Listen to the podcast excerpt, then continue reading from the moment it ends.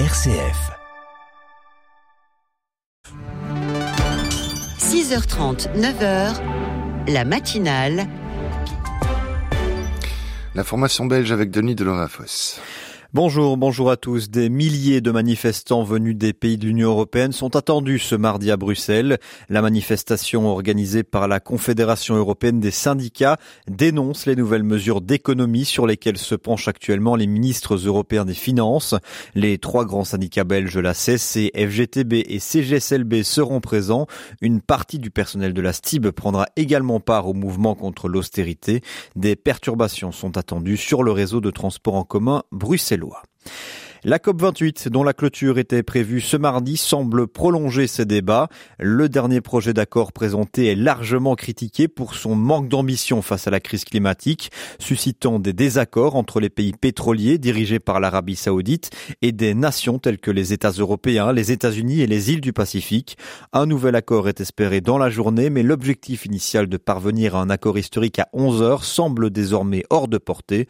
La COP28 semble donc bien se diriger vers des prolongations une perspective peu réjouissante pour les délégués fatigués et les petites délégations surtout, aux moyens limités pour prolonger leur séjour.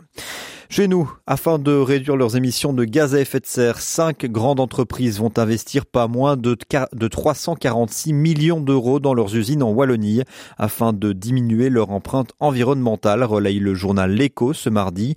Les cimentiers Holcim, CCB et CBR, le leader de l'acier en inox Aperam et l'acieriste Industeel, qui occupe 2606 équivalents temps plein, émettent annuellement 2,415 millions de tonnes de CO2.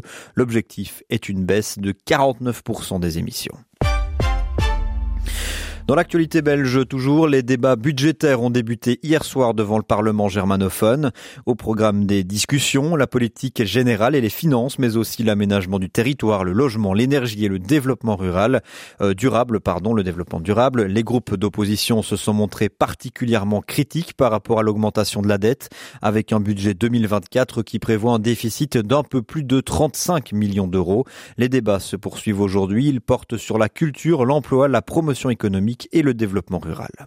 Enfin en football, la dernière journée des phases de groupe débute ce soir en Champions League. Au programme 8 rencontres, parmi elles Manchester United reçoit le Bayern de Munich, le Real Madrid se déplace à l'Union Berlin ou encore Naples accueille Braga. Côté belge, l'Antwerp aura fort à demain soir lui face à Barcelone.